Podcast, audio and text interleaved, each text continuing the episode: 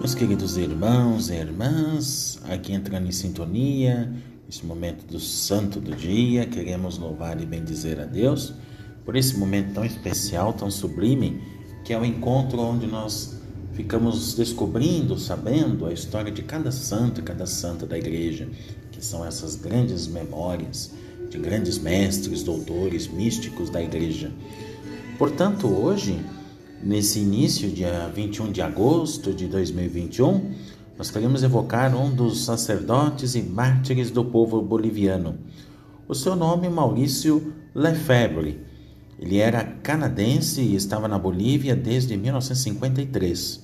Ele influenciou os estudantes que o consideravam profeta, amigo, mas sobretudo pioneiro. Ao vê-lo morto na própria universidade, os jovens estudantes diziam: bem assim, Estamos diante de ti, Maurício, sem poder algum, horrorizados pelo assassinato. Mas nós nos assemelhamos a ti. Tu não estás morto. Tu acabas de nascer no coração de cada um dos jovens, de cada um dos universitários e também dos sacerdotes assistentes. Isso era no ano, meus irmãos, de 1971. Mas hoje também queremos recordar a festa de um grande Papa, que era São Pio X. Ele é conhecido pela veneração à Eucaristia e pela primeira comunhão que permitiu às crianças em tenra idade. Foi esse Papa que abriu realmente os sacrários para o povo cristão, a fim de alimentá-los com a Eucaristia, tornando-a o centro de toda a nossa vida. São Pio X, que viveu em 1835 a 1914, foi o sucessor de Leão XIII e certamente teve momentos difíceis e ambíguos no combate ao modernismo. Devemos-lhe o início do renascimento litúrgico, mas admiramos também, sobretudo, a simplicidade pela qual ganhou o coração de todas as pessoas.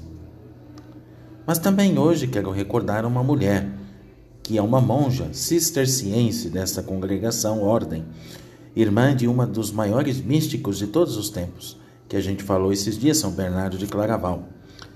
Chamava-se ela de Umbelina. Sua conversão deveu-se ao fato de ter ido um dia visitar o irmão, mas com um grande aparato e elegância.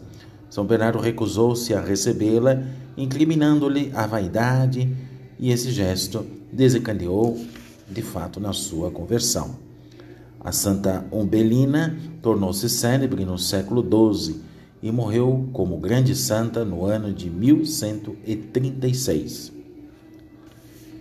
A memória dos santos, meus irmãos, nos faz e nos revela como devemos seguir o nosso caminho de cristão para o céu.